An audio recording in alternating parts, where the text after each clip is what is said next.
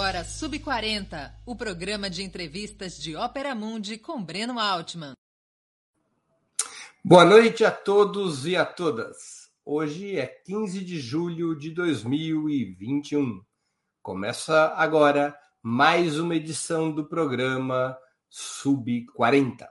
Nosso propósito é entrevistar convidados e convidadas que representam uma nova geração de lutadores, pensadores e realizadores. Homens e mulheres de até 40 anos, às vezes um pouquinho mais, que são referências no mundo do trabalho, da cultura e do esporte, das leis, da comunicação e da política. Nossa convidada dessa semana é Tamiri Sampaio, advogada e secretária adjunta de Segurança Pública em Diadema, na Grande São Paulo. Além das perguntas que serão feitas por mim, nossos internautas e nossas internautas também poderão apresentar questões. Basta escrevê-las nas áreas de bate-papo das plataformas. Na medida do possível e do tempo, essas serão encaminhadas à nossa convidada. Antes de começar a conversa, gostaria de pedir que façam uma assinatura solidária de Opera Mundi em nosso site ou se tornem membros pagantes de nosso canal no YouTube. A imprensa independente precisa da tua ajuda para se sustentar e se desenvolver. Também peço que curtam e compartilhem esse vídeo, além de ativarem o sininho do canal. São ações simples que ampliam nossa audiência e nossa receita publicitária. Boa noite, Tamires, e obrigado por atender nosso convite. Para mim é uma honra tê-la aqui conosco. Boa noite, Breno. Boa noite a todas, todos e todos que estão acompanhando aqui esse programa. Eu que agradeço o convite, vai ser um prazer dialogar com você, falar sobre antirracismo, sobre bem viver, sobre segurança pública. Eu gostei da provocação que vocês fizeram na chamada, né? Diadema, a cidade mais violenta do país, será? Né, já foi há muito tempo, né? No final da década de 90 e hoje a realidade já mudou bastante. A primeira pergunta aqui é sempre um pouco indelicada. Quando você nasceu e onde? Não, isso é tranquilo. Nasci dia 13 de novembro de 1993 em São Paulo. É, eu sou da Zona Leste de São Paulo, nasci na Santa Casa, no centro. Ah. Você foi a primeira presidenta negra do Centro Acadêmico João Mendes Júnior da Faculdade de Direito da Universidade Mackenzie, uma das mais conservadoras do país. É, qual foi a tua trajetória do berço até essa posição inusitada em uma instituição tão conhecida, ao menos no passado, por abrigar setores da elite e setores de ultradireita? Olha, Breno, eu sou filha de uma mãe, de uma mãe virgem, de uma mulher do movimento negro, uma militante do movimento negro, em especial do movimento de mulheres negras. Então, eu cresci junto com a minha mãe é, em atividades de mulheres negras, movimento, manifestação, em seminário, e, e, entendendo a importância de ser uma, uma agente política, né, de transformação social de alguma forma. Eu era adolescente, acho que adolescente, uns 11, 12 anos, eu decidi fazer direito porque eu queria de alguma forma contribuir, assim, né, a mudar. Acho que nessa idade a gente na escola, estudando a vida inteira escola pública. Em escola pública. Escola pública, estudei a vida inteira escola pública na Zona Leste. É, quis fazer o direito porque eu achava que o direito era uma forma de, de conseguir contribuir, assim, a melhorar essa sociedade que a gente vivia e eu decidi entrar no direito para ser do Ministério Público, né? O que é uma coisa que hoje eu já penso completamente diferente, porque eu achava que o Ministério Público era o espaço de defesa da sociedade, assim, né? Então eu vou ser promotora de justiça porque eu quero ajudar a sociedade. E aí, assim, passei o, o, o colegial, consegui no terceiro ano do colégio uma bolsa num cursinho, fiz cursinho e, e, o, e o colégio no terceiro ano, prestei o Enem, consegui uma bolsa pelo ProUni de 100% no Mackenzie 2011. É, eu, quando decidi fazer direito, eu sempre pensava assim, minha mãe, como ela sempre me incentivou, eu sempre fiquei, vou fazer direito numa das melhores universidades aqui da cidade, ou na USP, ou na PUC, ou no Mackenzie. E eu prestei o vestibular das três, É, na PUC, eu cheguei a passar, eu estava na dúvida entre filosofia e direito. Passei em filosofia na PUC, não consegui passar na FUVEST e, e passei em direito no Mackenzie, pelo ProUni. E aí fui para o Mackenzie. E já na primeira semana, assim, já foi um choque de realidade, porque eu estudei em escola pública, então eu estou acostumada a ter uma sala de aula com 50 alunos mas todos jovens periféricos como eu. Lá no Mackenzie era uma sala com 80 e só três alunos negros, né? Então, aí você já tem um choque, você fica se perguntando qual que é o seu lugar aqui. Será que eu devia estar estudando? Né? Porque o, na sala de aula são três alunos num espaço de 80. Entre os professores, eu só fui ter aula com uma professora negra na, no último ano da faculdade, no último semestre da faculdade. O Silvio Almeida, hoje dá aula lá, professor Adilson hoje dá uma aula lá, mas na, na época em que eu estudava, eles não davam aula ainda. É, e durante a graduação, como eu estava em dúvida sobre filosofia ou direito, eu fiquei muito amiga de um professor de filosofia do direito, de ética. E esse professor ele criou um grupo de pesquisa sobre teoria crítica do direito. E, e, desse grupo de pesquisa, a gente, ele acabou, de certa forma, juntando todos os estudantes de esquerda do direito do Mackenzie, a gente resolveu fazer um coletivo chamado Frente Perspectiva, um coletivo para discutir o combate às opressões nas universidades, o combate ao racismo, o machismo, a presença dos negros ali na sala de aula. E, e aí, esse coletivo, em 2014, decidiu disputar a eleição do centro acadêmico, e, e nessa chapa acharam que era importante ter essa representatividade de uma mulher negra para a Unista ser a presidente. A nossa chapa era uma chapa bem diversa, eram sete diretores, dos sete diretores, quatro eram mulheres, é, e, e, tinha essa diversidade grande assim. A gente disputou com mais duas outras chapas, uma de direita mesmo, juventude do PSDB, que é organizada lá no Mackenzie, e com uma, uma galera que era assim, não sou nem de esquerda nem de direita, sou mackenzista, né, um centrão aí, vamos dizer. E, e ganhamos a eleição.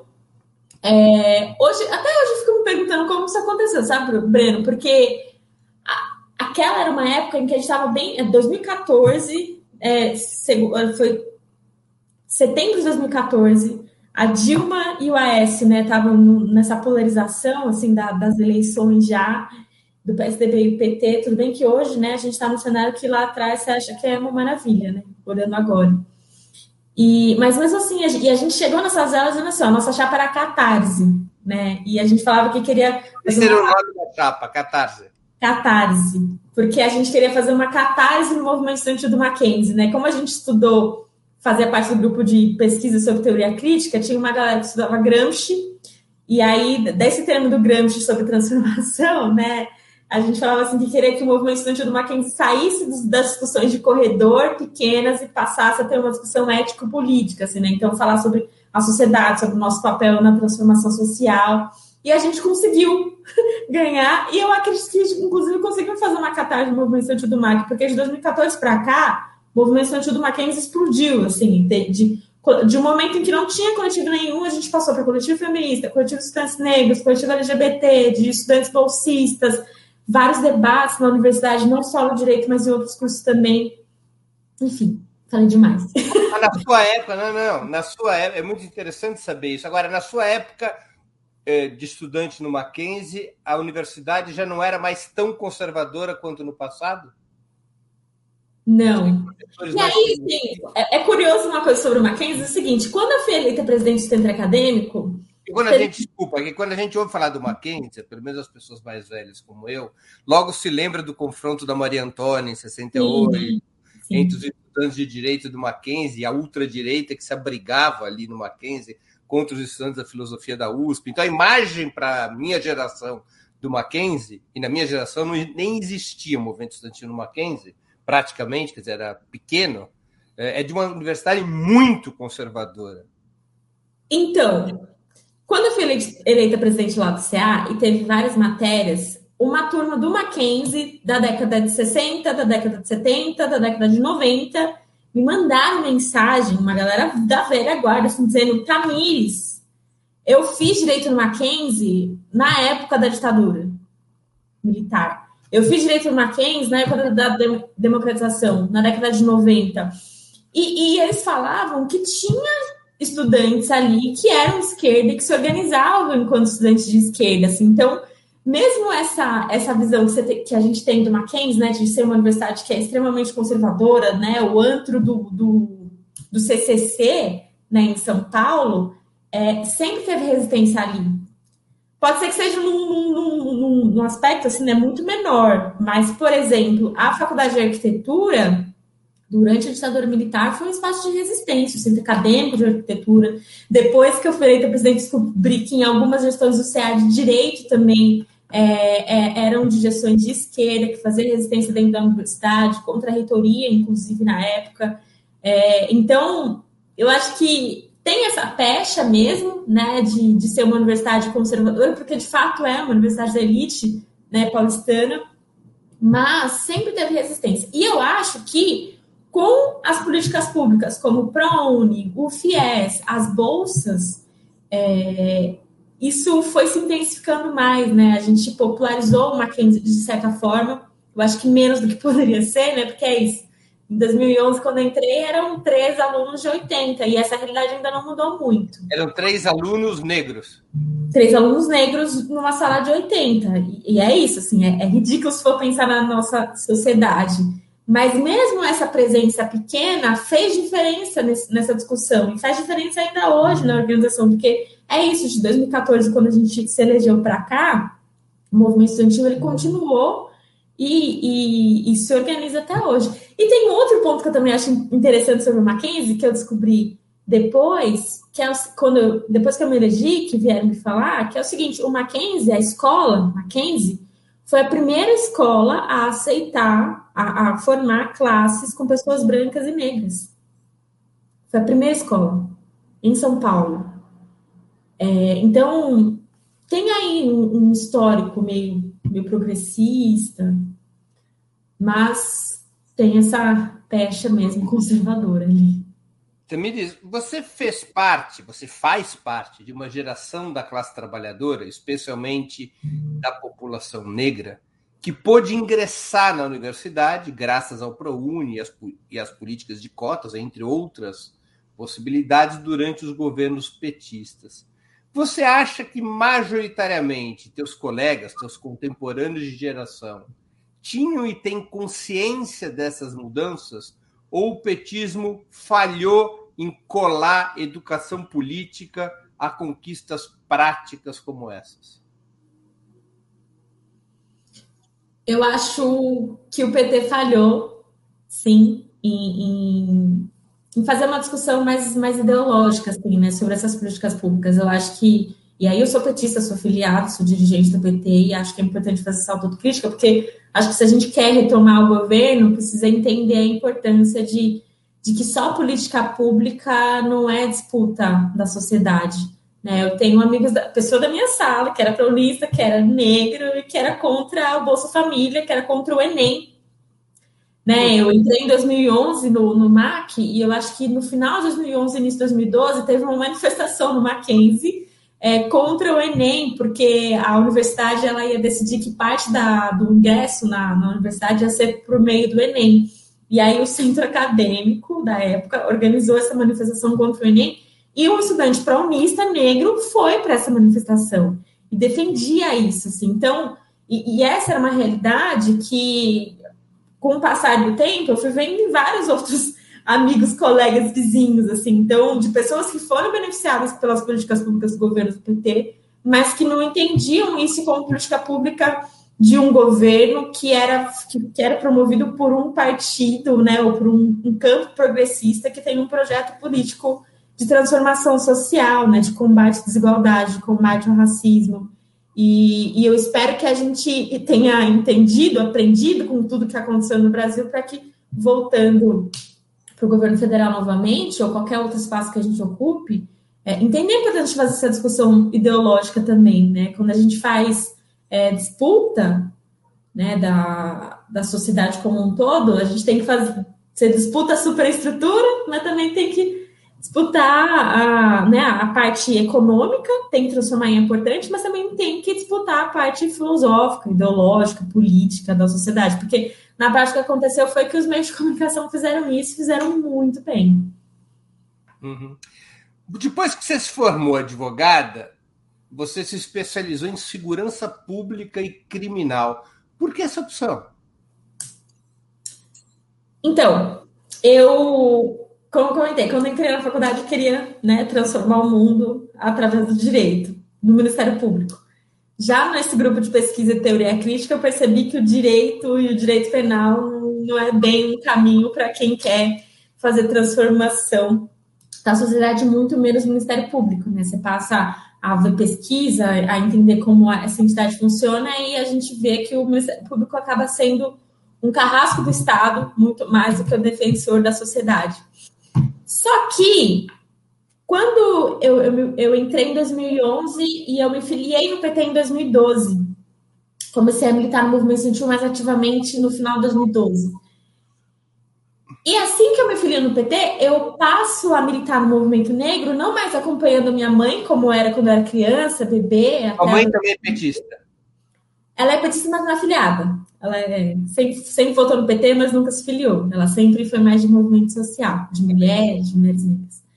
É, e eu comecei a militar no movimento negro pela CONEM, e nessa época, final CONEM de... é, é Coordenação Nacional de Entidades Negras. É, e nessa época, final de 2012, início de 2013, tinham duas lutas que eram muito latentes e que uma delas, inclusive, ainda continua, que é a primeira delas. 2012 foi o ano que o STF tornou constitucional as cotas. E aí foi criado aqui a frente, o Comitê Pró-Cotas, Frente Pró-Cotas, em São Paulo, que a gente brigava para que as universidades estaduais, a USP a Unifesp, a, a Uni, a USP, a Unesp e a Unicamp tivessem cotas nos seus vestibulares. Então, eu passei a, a acompanhar esse comitê e passei a acompanhar o Comitê contra o Genocídio da População Negra. E aí, durante a graduação, já estava no, no 2011, 2012, estava no começo, segundo ano da graduação, eu passei a pensar, putz, será que dá para pensar no direito uma forma né, de, de combater o genocídio? Ou de, pelo menos, de alguma forma, reconhecer que o que acontece aqui na população negra é genocídio? Porque existe uma discussão teórica no direito penal, para alguns penalistas, sobre a identificação do tipo penal genocídio com o que acontece com a população negra aqui.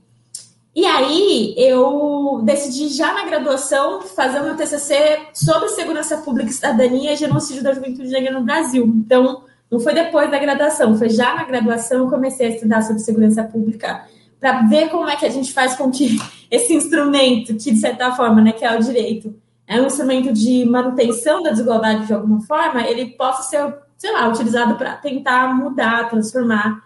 E, e aí, no meu mestrado, que eu entrei em 2017, no Mackenzie, eu aprofundei ainda mais essa pesquisa, mas já focando em política criminal, que é um mestrado que resultou no ano passado na publicação de um livro, meu primeiro livro, Código Oculto, que eu falo sobre essa relação do racismo com a política criminal, a política de segurança pública e de como esses são acabam sendo braços, né, instrumentos para esse processo de genocídio no Brasil. Você, é, associada ao tema da segurança pública, da luta antirracista, você ajudou a impulsionar recentemente a criação de um coletivo que leva o nome de Bem Viver, que serviu de base à tua campanha eleitoral para vereador em São Paulo em 2020. O que é essa bandeira para você do Bem Viver e como é que ela se articula com esses outros dois temas centrais da tua atividade político-profissional, a segurança pública e a luta antirracismo? A gente, no ano passado, construiu uma campanha né, que faltava uma cidade antirracista e bem viver em São Paulo. E, e, acho que o, é isso, desde que o governo, desde que o Bolsonaro foi eleito, essa questão da necropolítica, a política de morte, ela sempre acho que está no dia a dia, assim, na boca das pessoas. E a gente queria essa sensação de morte nessa pessoa. Eu acho que com a pandemia isso se intensificou ainda mais. E a gente queria apresentar um projeto para a cidade de São Paulo que mostrasse que é possível construir uma política, um programa, um projeto de, de viver em sociedade, de se organizar em coletivo, de, de promoção, inclusive, de políticas públicas pautado numa política de valorização da vida. O bem viver ele é um termo é, das comunidades indígenas aqui na América do Sul e que em 2015 foi abraçado pelo movimento de mulheres negras que fizeram uma marcha nacional em Brasília é, pelo bem viver. E, e, o bem viver é isso, assim, é a gente pensar em como a gente consegue se organizar em coletivo, inclusive é, pegando essas experiências de comunidades tradicionais, com valorização de todas as vidas, né? A nossa vida, é, a natureza, o meio ambiente, e pensar formas de produção de política, de gestão de governo, de se organizar, é, que não seja formas é, de destruição, que na prática é o que a gente está vendo, assim. E aí, depois da campanha, a gente decidiu manter essa organização e aí do, da, da rede que a gente conseguiu construir em São Paulo, criar esse coletivo, coletivo Bem São Paulo, que se propõe, enfim, continuar essas discussões, não só na cidade, mas pensar também ações é, em torno disso, né, em torno de valorização, por exemplo, da agricultura familiar, de uma alimentação saudável, né, porque é isso que a gente pauta, né, não dá para falar sobre bem viver sem falar sobre viver, né? Sobre a proteção da nossa vida, ou seja, sobre uma segurança pública que não é pautada no genocídio, na violência, na manutenção da ordem, prevenção de risco, como é na prática, mas sim uma segurança pública cidadã, uma segurança baseada na garantia de direitos. Isso é um ponto chave para a gente. Outro ponto chave é a questão da segurança alimentar, né, e da garantia que a gente consiga ter acesso a uma alimentação sem veneno, né, sem agrotóxico então, essa era uma chave que a gente apontava bastante. O debate o acesso à educação, o acesso à cultura é, e a moradia digna, né? Uma moradia com água potável, porque a gente vive num país e durante uma cidade, no caso de São Paulo, mas enfim, várias outras cidades no país, em que as famílias é, não têm água potável em casa, não tem água encanada, não tem saneamento básico. É, então, eram pontos assim de, de básico de sobrevivência que a gente ainda hoje, 2021, né, século 21, tem umas pessoas que têm, têm uma carência de acesso a isso. Eu acho que a pandemia ela intensificou ainda mais. Né? A gente viu vários dados sobre como mais da metade da população brasileira estão vivendo em situação de insegurança alimentar, de como a, a população em situação de rua aumentou, porque isso, a miséria, a crise econômica gera miséria, gera aumento do desemprego e, e essa crise tem um impacto direto na vida né, da população como um todo. E como é que você foi parar na Secretaria de Segurança Pública de Diadema? Então, no começo do ano passado, eu ajudei na, como pesquisa sobre segurança desde a graduação, continuei no, no mestrado, teve uma, uma oficinas para a construção do programa de governo do PT sobre segurança pública, e aí, no caso, o Programa Nacional, né, porque o PT tem o modo petista de governar e o modo petista de ação parlamentar.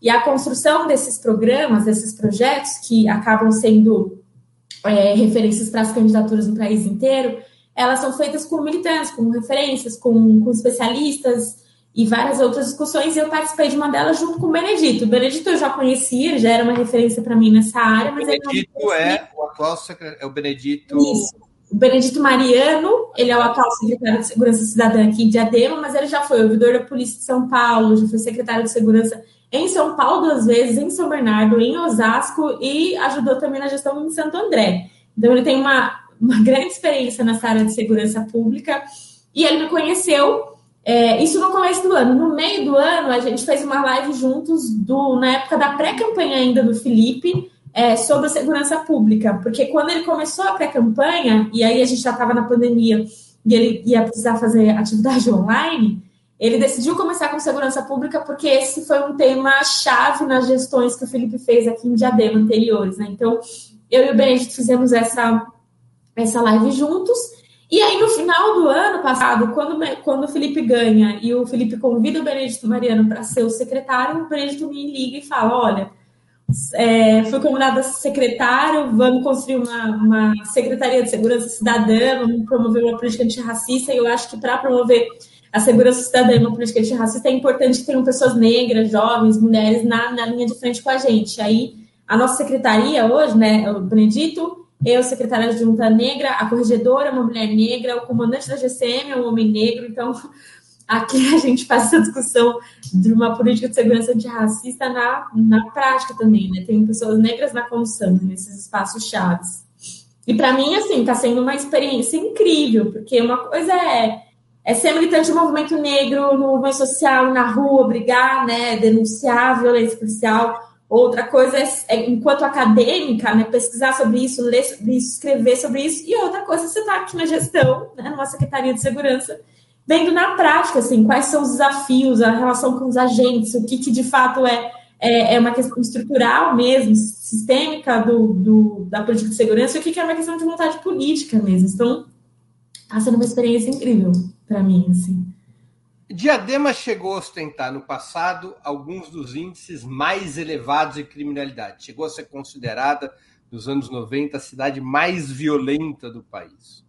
Qual é a realidade atual de Diadema em termos de segurança pública e quais os principais desafios é, da gestão na qual você participa hoje? Tá. É, eu estava vendo uma matéria de 1999 é, que falava que Diadema era a cidade mais perigosa de São Paulo, de São Paulo não, né, do país, que o índice de homicídio aqui era de 140,4 homicídios por 100 mil habitantes.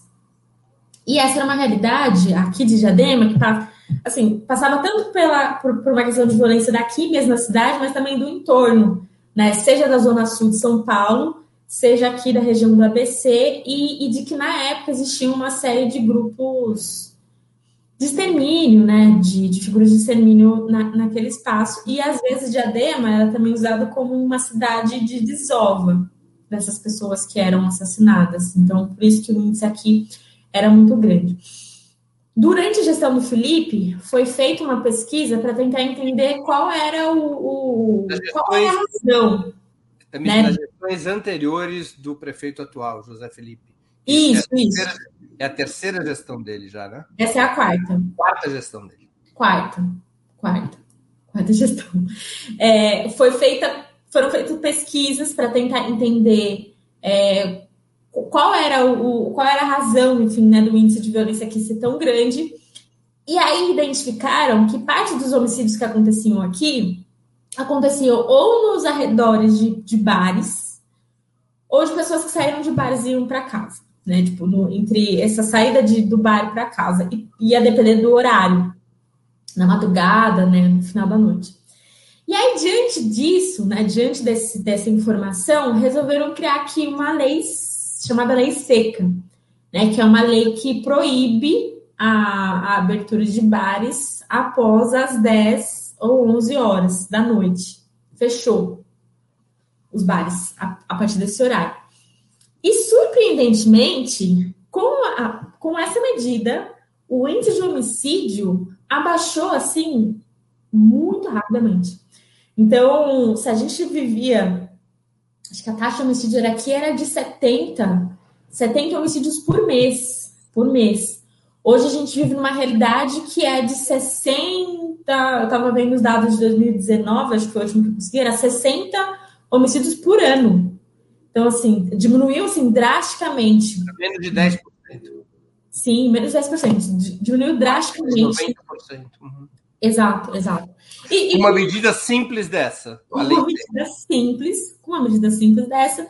E assim, teve essa política né, em relação à questão de, de fechar os bares, teve a política do adolescente aprendiz para fazer é, uma, uma política pública de, de formação, educação profissional também com adolescentes um debate sobre cultura muito forte aqui, né, de valorização do hip hop, a criação da casa do hip hop.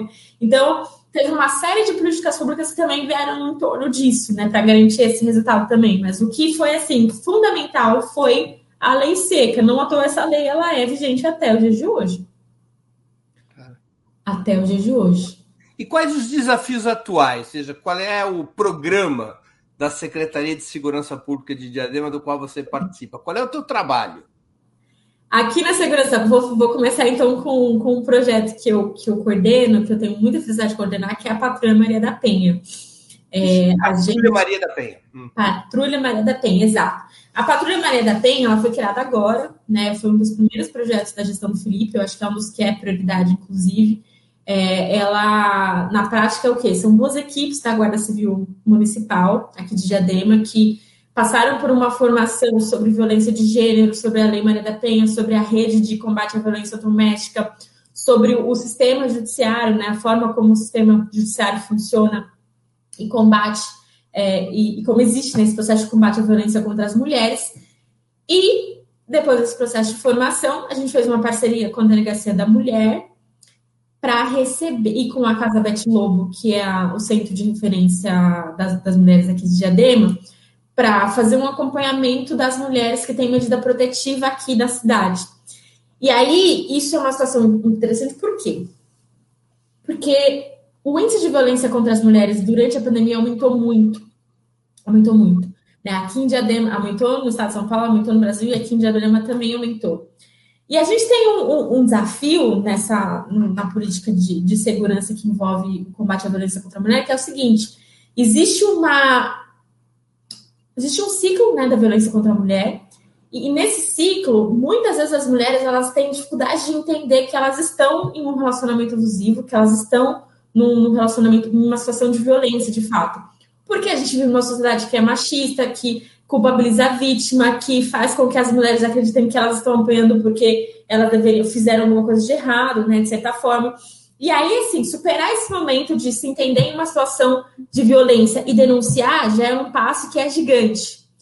É, conseguir denunciar e, de fato, ser atendida no, num lugar, enfim, ser acolhida nesse espaço também é um outro desafio, porque se você vai numa delegacia normal, digo, uma, uma DP que não seja especializada, muitas vezes as mulheres elas são desencorajadas a, é, a não denunciar, não participar. Eu mesma acompanhei uma amiga minha, já, já tinha me formado, já era advogada, uma, uma, amiga minha que sofreu violência, a gente foi numa delegacia para denunciar.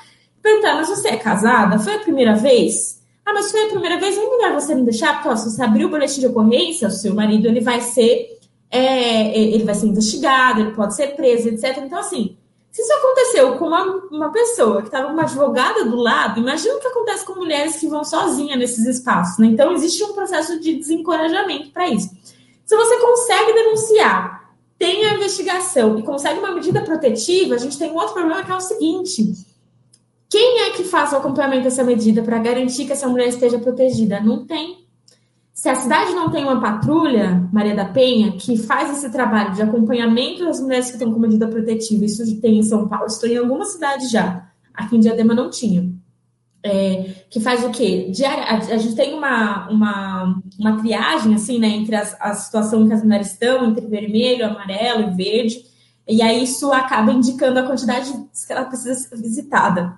Se todos os dias, se a cada dois dias, se uma vez por semana, e, e faz esse acompanhamento para garantir é, que essa medida de fato seja cumprida. Se ela tiver em, em risco, né, se o agressor tiver é, tentando mesmo com a medida protetiva chegando perto, a patrulha Maria da Penha vai e leva é, esse agressor para a delegacia, para ele ser preso, porque está descumprindo uma, uma medida protetiva. Assim.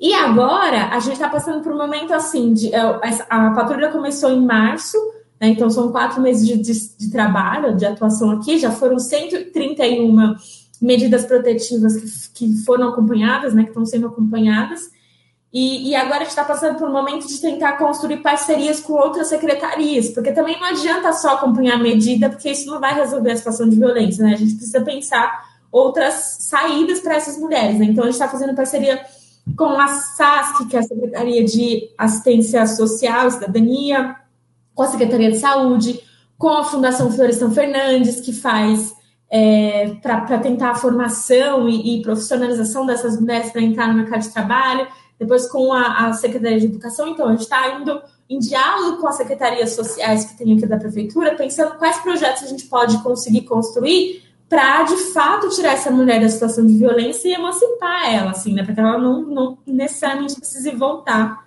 é, ou não se sinta impelida de alguma forma a voltar para isso. Então, esse é o principal projeto que eu toco aqui é, na Secretaria de Segurança, mas... Tamires, é, muitas vezes, quando as mulheres estão submetidas a uma situação de violência, a grande dificuldade que essas mulheres têm para sair daquela situação é que elas não têm para onde ir. Exato. Se elas saírem de casa, elas não têm para onde, onde morar. As políticas de proteção às mulheres nessa situação, e pergunto especificamente sobre Diadema, já envolve a criação de casas-abrigo? Já tem uma estrutura para acolher mulheres nessa situação? Tem aqui em Diadema, mas a gente tem um desafio com a casa-abrigo que tem aqui, que é o seguinte: para a mulher se submeter a estar numa casa-abrigo, ela tem que se submeter a ficar isolada completamente. Ela não tem contato com ninguém de fora, porque os abrigos aqui eles são sigilosos, né? E por serem sigilosos, ela não pode é, é, não, não, pode correr o risco de, de outra pessoa saber que, esse, que aquele local é um local de abrigamento de mulheres em situação de violência, porque é, existem mulheres que ficam numa situação de perigo real, assim, de morte, e aí é, muitas mulheres não aceitam porque elas trabalham, ou porque isso significa ficar um tempo sem ter contato com amigos, com outros familiares, porque isso podem colocá-las em situação de risco. Então, a gente tem aqui. Elas podem levar os filhos para essas casas de abrigo? Podem levar, e esses filhos, por exemplo, também não podem ter contato com ninguém, não podem ir para a escola, porque eles não podem sair. Então, isso acaba impedindo que algumas mulheres, em algumas situações de violência, não aceitem, porque não, não cabe nesse espaço, né?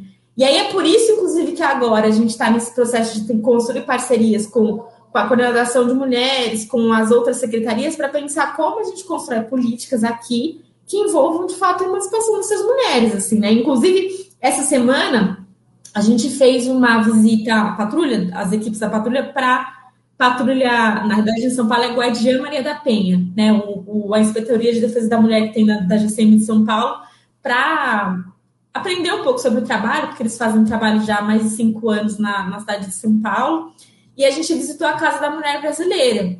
E a Casa da Mulher Brasileira, assim, é um espaço dos sonhos, assim, em relação a isso. Foi uma luta histórica dos movimentos de mulheres, né? um projeto que iniciou no governo Dilma, que começou a ser implementado em São Paulo na gestão do Haddad, e que acaba, de certa forma, assim, garantindo no mesmo lugar, você tem a delegacia da mulher, você tem acesso a psicóloga e assistente social, você tem uma juíza, uma promotora, uma defensora pública e, e tem ali a guarda Maria da Penha. Então você tem assim, você chega com um problema de, de, de, de violência doméstica, você consegue sair dali com o seu problema resolvido. E caso seja preciso, você consegue ficar lá, porque lá também tem um, um espaço de abrigamento transitório ou é, mais fixo que depois você é, aliás, ali é transitório, e aí depois você é encaminhada para um, um, um, abrigamento mais é, sigiloso, se for o caso, né? Se for preciso isso. Então, eu até falei, quando eu falei, nossa, a gente tem que pensar como a gente consegue trazer isso aqui para a região do ABC também. Né, essa estrutura da Casa Mulher Brasileira, eu acho que tem que se espalhar esse, esse é o projeto. Né? Deixa eu te fazer uma pergunta hipotética, eu nem sei se existe uma resposta para o que eu vou te perguntar. Tá. Mas eu estou fazendo aqui uma associação, me ocorreu. É, os índices de homicídio em Diadema eram muito elevados por conta do álcool, os ambientes dos bares. A lei seca fez despencar o índice de homicídio. Isso não levou o alcoolismo para dentro de casa e, portanto, é, não eventualmente não provocou alguma elevação da violência doméstica? Olha, não vou saber te responder isso, Breno. É, não sei se tem resposta para isso. É, não vou saber te responder, mas pode ser que sim. Pode ser que sim. Mesmo porque o, os, os, os, casos né, de, de, violência doméstica, grande parte são ocasionados pelo álcool, né, pelo uso abusivo de substâncias é, tóxicas. Então, pode ser que isso seja um caso sim, ou pode ser outros, né? Claro. Deixa eu fazer uma pergunta de uma, de uma espectadora nossa, já passou aqui na tela, vou pedir até para a produção colocar de novo. É uma pergunta sobre um outro assunto, mas é uma pergunta interessante. Eu quero até agradecer a Dirce Conrado Veiga, que contribuiu com cinco. Não, é a pergunta anterior dela, produção. É a, a Dirce Conrado Veiga, que contribuiu com cinco euros aqui para nossa nosso dízimo, né? para o superchat da, aqui do Ópera. Como foi tua experiência como líder da juventude do PT e como foi passar esse importante bastão? Ah, olha, eu nunca fiz parte da direção da juventude do PT. É, eu fiz parte do movimento estudantil, né, fui dirigente de centro acadêmico e fui vice-presidente da União Nacional de Estudantes. Então, eu dirigi um, um coletivo da juventude do PT chamado Para Todos, a nível nacional, no movimento estudantil. E aí, nesse espaço, posso, posso dizer que passei o bastão para outras jovens negras, inclusive do Rio de Janeiro e da Bahia, que passaram a conduzir o coletivo depois de 2017, que foi quando acabou minha gestão. Assim, eu acho que é, eu tive um, um, histórico de militância no PT, um histórico de militância no PT, que é assim, eu sou muito grata, porque eu tive acesso a, eu pude, como dirigente nacional, viajar o país, ter acesso a uma base de movimento social incrível, é, não só no movimento social, mas também no movimento negro, e, e, e, continuar, né? Eu ainda sou jovem, tenho 27 anos, mas eu já fico brincando que não... o, o Sorriso vai vir aqui na semana que vem, já dando spoiler, né? Ele é o secretário nacional, e, e, é muito engraçado porque a gente está no processo agora de congresso da juventude do PT, né? Vai ter o congresso agora no final desse ano.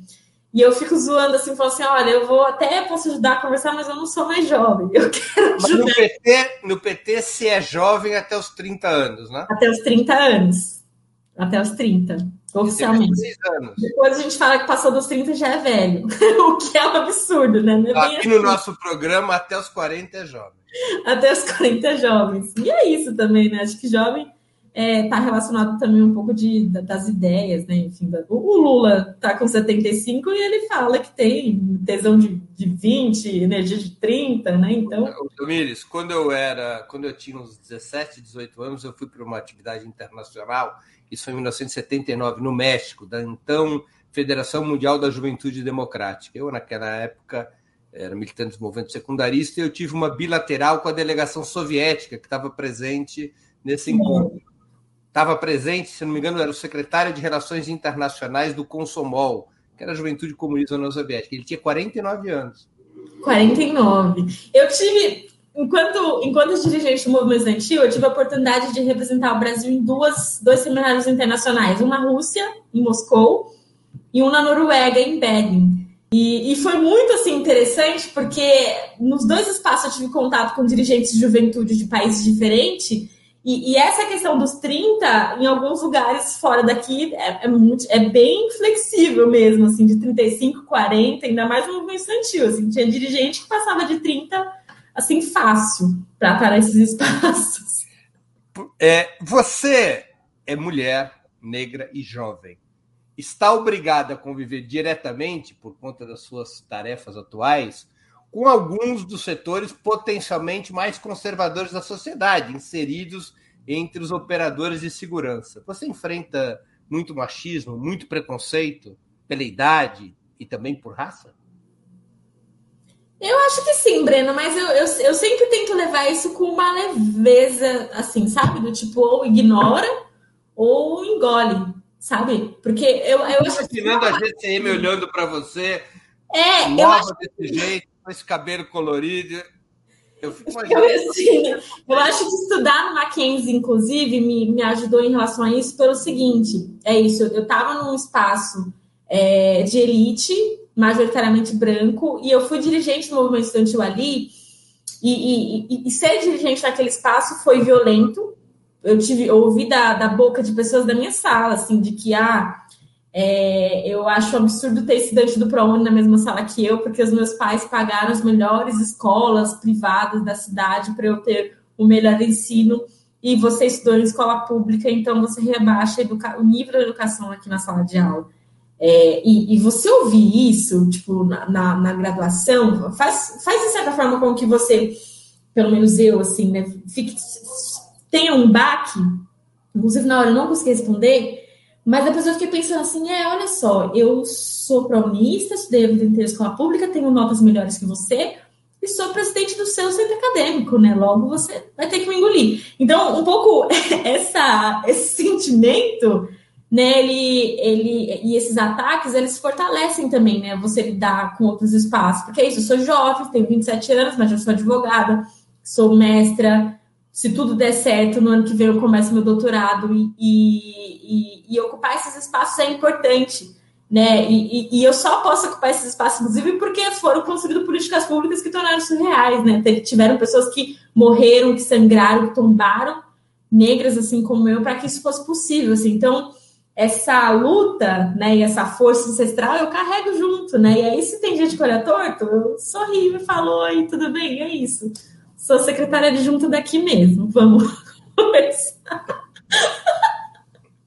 Você, você passou por uma experiência pessoal muito delicada há alguns anos, que foi enfrentar uma doença grave.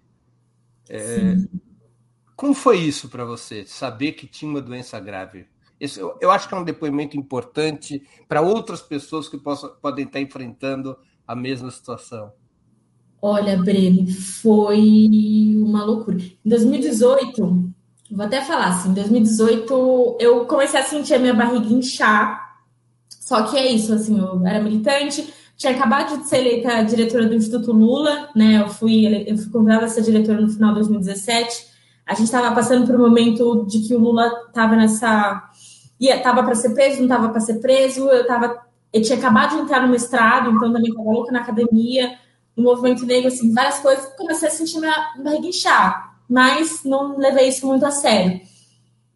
No final de semana que o Lula foi preso, eu estava lá em São Bernardo, né, no sindicato, teve uma noite que eu dormi lá no chão, com os três amigos meus, a gente dormiu no chão.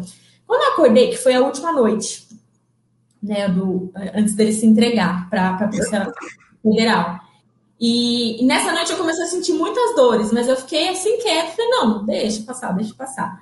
Lula foi preso. Na quarta-feira dessa mesma semana, começou a ficar muito estranho, muito duro, assim. E aí eu conversei isso com um amigo meu e ele começou a me apavorar, assim, falando: você tem que ir no médico, ver o que, que é isso. Eu falei assim: não, isso não é nada, intestino preso, não sei o quê. É alguma coisa aqui estranha, eu tô ficando gorda, tô comendo demais, qualquer coisa. Não, mas vai ver isso, porque meu tio teve hernia no estômago, e aí teve que fazer cirurgia, fazer cirurgia duas vezes, colocar um metal barriga. Eu fiquei assustada e fui no hospital. Fui na Santa Casa, que é muito louco, né? Porque foi na Santa Casa que eu nasci. E aí eu fiz, fui na Santa Casa por quê? Porque lá a, o PS do, da ginecologia fazia ultrassom, né? Então eu cheguei lá, a, a médica, né, a doutora, ela pegou na minha barriga e perguntou de quanto tempo eu estava grávida. E eu falei, não, não tô grávida, não tenho como estar grávida. E, e eles fizeram um exame de sangue e fizeram ultrassom, e aí eu descobri que eu estava com uma massa de 14 centímetros no meu ovário. Meu ovário direito. E ainda não dava para saber muito bem o que, era essa massa. Aí fiz mais, é, consegui ser encaixada no, no, no ambulatório da ginecologia. É, fiz uma ressonância magnética, descobri que essa massa era um tumor, e aí já estava com 16 centímetros. Aí eu fui encaminhada para oncoginecologia, porque ia precisar fazer cirurgia e achavam que era melhor fazer com a onco, mesmo sem saber ainda se era maligno ou não. Achavam que era benigno porque eu era muito jovem. E aí, em junho, isso foi em abril, né? Em junho, eu consegui uma vaga para fazer cirurgia lá na Santa Casa. O tumor já estava com 20 centímetros, tive que retirar, fazer uma cirurgia de retirada da trompa e o ovário direito. Continuei com o ovário esquerdo e, e o útero. E aí, um parênteses, né, para tentar quebrar o gelo. A minha mãe, depois da cirurgia, ela falou assim: Nossa, você tirou o ovário direito para ter certeza que seu filho vai nascer de esquerda, né? Vai sair do ovário esquerdo. E, e aí, um mês depois da cirurgia, é, saiu o resultado da biópsia, eu descobri que era um tumor maligno, era um germinoma, que é uma espécie de, de, de tumor, câncer hormonal, e eu precisei fazer quimioterapia durante quatro meses. Foram 20 sessões, divididas em cinco dias direto, né? Quatro ciclos de cinco dias, com intervalo de 21 dias. E aí foi bem difícil, porque 2018, né, o ano que o Lula foi preso, foi o ano da eleição né, em que o Bolsonaro foi eleito, e, e eu estava vivendo desde 2012, quando me filiei, uma vida maluca, assim, de domingo a domingo, reunião, atividade, viagem, conversa, seminário, congresso, e eu tive que parar, parar completamente, porque é isso, no pós-cirurgia, eu fiquei um mês basicamente deitada na minha cama, porque foi uma cirurgia invasiva, eu tive 20 centímetros de né, 20 pontos e, e, na vertical, então eu não conseguia levantar direito. E aí é muito louco, você vai percebendo a importância da sua barriga, né, para você se levantar e se mover. E, e depois, durante a quimioterapia, eu não podia mais participar de espaços que tinha muita gente, porque o, o processo da quimioterapia é muito louco, porque você toma um remédio para curar uma doença e na prática esse remédio ele destrói suas células, destrói seu corpo, né? Meu cabelo caiu, Hoje eu, eu me lembro de uma foto da sua mãe cortando o cabelo também. Sim, não, e assim, foi fundamental, porque o meu cabelo caiu no dia 12 de outubro, e ele caiu porque eu arranquei, porque assim, nessa semana, no dia 9, que foi uma semana depois do primeiro ciclo que eu, que eu tomei de quimioterapia, o meu cabelo começou a cair, eu fiquei assim, putz, será que eu vou ficar careca? Você não acredita que você vai, que vai cair comprando seu cabelo, assim. E aí, eu, isso foi no, no, chuveiro, assim, tomando banho. Aí foi caindo, assim, foi saindo os chumaços. No dia 9, no dia 10 saiu um pouco mais, no dia 11 saiu um pouco mais. E no dia 12 eu tava em casa, e aí eu tive um, sei, que eu comecei a com a minha, minha mão, assim, passando a mão assim, no cabelo para ver até onde que o cabelo ia cair mesmo, assim, se ia cair tudo. E foi tudo, assim, tipo, fiquei carequinha. E eu fiquei mal. Só que eu não chorei. Eu fiquei assim, parada. E eu fiquei muito mal. Isso foi uma sexta-feira. Eu fiquei doente no sábado, fiquei com a garganta inflamada, no domingo eu tive febre. E muito mal, mas assim, também, tipo, fingindo que tava tudo bem, tal, né, forte. E aí, na segunda-feira, minha mãe saiu para tomar, para ir comprar pão e voltou careca. E aí, quando eu vi minha mãe entrando na, na, na porta, eu desabei. Desabei de chorar. Tipo, desabei, porque eu fiquei assim, nossa. E, a, e ali que eu percebi também o, o quanto que isso estava me fazendo mal, porque eu fiquei com vergonha, né? Porque é muito louco isso, né? A gente já tem uma questão do racismo, de como ele afeta a nossa autoestima, né? A autoestima da, da pessoa negra, da mulher negra, e você perdeu o cabelo, você se vê careca, é, é uma coisa assim muito violenta. Eu, eu, tô, eu tô com o mesmo problema já. Você tá com o mesmo problema, né? E aí, e não tem, essa altura da vida não tem solução. Não tem, dá para colocar implante agora. É. E, e, a minha mãe, quando ela fez isso, ela falou, ela falou, Tamires, calma, isso é só o cabelo, vai crescer também, né? E aí eu fiquei, não, tudo bem. Aí ela falou assim, vamos, vamos passar uma batom, vamos tirar foto, vamos sair, porque eu tava assim, eu não vou sair mais da minha casa. Eu fiquei de sexta, não vou sair mais da minha casa, é isso, vou ficar aqui presa para sempre, acabou. E aí você e... mudou o estado de espírito. Sim, mudou. Aí é isso. Ela, não, vamos passar um batom, vamos ver uns lenços, né, para colocar no cabelo e tal. Aí eu fui vendo os lenços, eu comecei a usar lenços e tal, saí. A maior, a maior invenção da humanidade também chama-se mãe. Mãe, sim. nunca inventou algo melhor nunca, do que mãe. Nunca. E aí, assim, eu, eu passei a levar esse processo da quimioterapia, da, da, enfim, da, da forma mais tranquila possível. Assim, a gente, a cada sessão, eu, a minha mãe foi comigo em todas, a cada sessão eu estava falando assim, olha, uma menos tá acabando, isso é só um remédio que você tá tomando, isso é uma doença normal e, e, e, vai acabar, e vai acabar. E aí, quando dezembro, a última sessão, o último ciclo da quimioterapia foi no dia 21 de dezembro de 2018. A gente levou lá na, na Santa Casa uma, umas bonequinhas preta para as enfermeiras que acompanhavam né, esse processo do ciclo, e foi, foi uma festa assim tal. E, e eu consegui superar, e hoje eu tô, no, eu tô em remissão, né? A, no, o câncer é meio louco, porque você não, você não, não diz que cura o, o câncer na prática. Cinco anos é considerado depois, é, curar. Está exato, só depois de cinco anos. Então, eu estou no terceiro ano de remissão, com sucesso, então é isso. E já tomando todos os cuidados possíveis e impossíveis em relação à pandemia, né? Exatamente, exatamente. Eu estou tendo que vir aqui para Diadema, porque segurança é uma coisa que é muito presencial, mas assim, todos os cuidados, não saio para além disso e para além de ir para manifestação, né? Agora. Mas, mas eu tô bem, tô viva, e é isso, assim, eu, eu, sempre procuro falar, e aí foi muito louco uma coisa que eu acho que é importante falar, que é o seguinte, eu sou uma militante do movimento negro, a gente luta contra o genocídio, né, pela vida, pelos direitos e tudo mais, só que eu, eu deixava de lado completamente minha saúde, completamente, assim, é isso, eu, tô, eu tava meses sentindo a minha barriga inchar, alguma coisa estranha acontecer, e eu fiquei, assim, fui no último, no limite, e aí, depois que eu passei por esse processo, eu comecei a falar com todos os amigos: olha, você tá indo no ginecologista todo ano? Você se cuida? Porque não dá pra gente fazer revolução no mundo, né? Transformar a vida das pessoas se a gente não tá bem, se a gente não tem saúde. A gente não faz revolução doente ou morto, né? E aí, para não ficar doente, para não morrer de bobagem, a gente precisa se cuidar. Assim. Então, acho que uma coisa que esse processo me fez entender também é, é passar a me cuidar mais, sabe? É passar a entender que a nossa saúde é fundamental, que se a gente está bem, a gente não consegue fazer nada, a gente não consegue sair da cama. Tinha um velho dirigente comunista, um lendário dirigente comunista, Gregório Bezerra, que dizia: nada nos torna mais egoístas do que a falta de saúde. Quem não tem saúde não consegue ser solidário com o povo, porque vai ficar pensando apenas no seu problema de falta de saúde. Portanto, Sim. ele dizia que era uma obrigação de todo revolucionário cuidar da saúde, para poder ser solidário as lutas do povo, né? Exatamente. Acho que é isso. É isso. Tamiris, a gente já está chegando ao fim aqui da nossa entrevista. Eu vou te fazer umas perguntas ping-pong, como é um clássico aqui nesse no Sub-40. Sub-40 já caminha para um ano de vida. Time de futebol. São Paulo. São Paulo. Eu sou São Paulina. Igual meu filho, tem a mesma idade que você, ele também é São Paulino. Sim.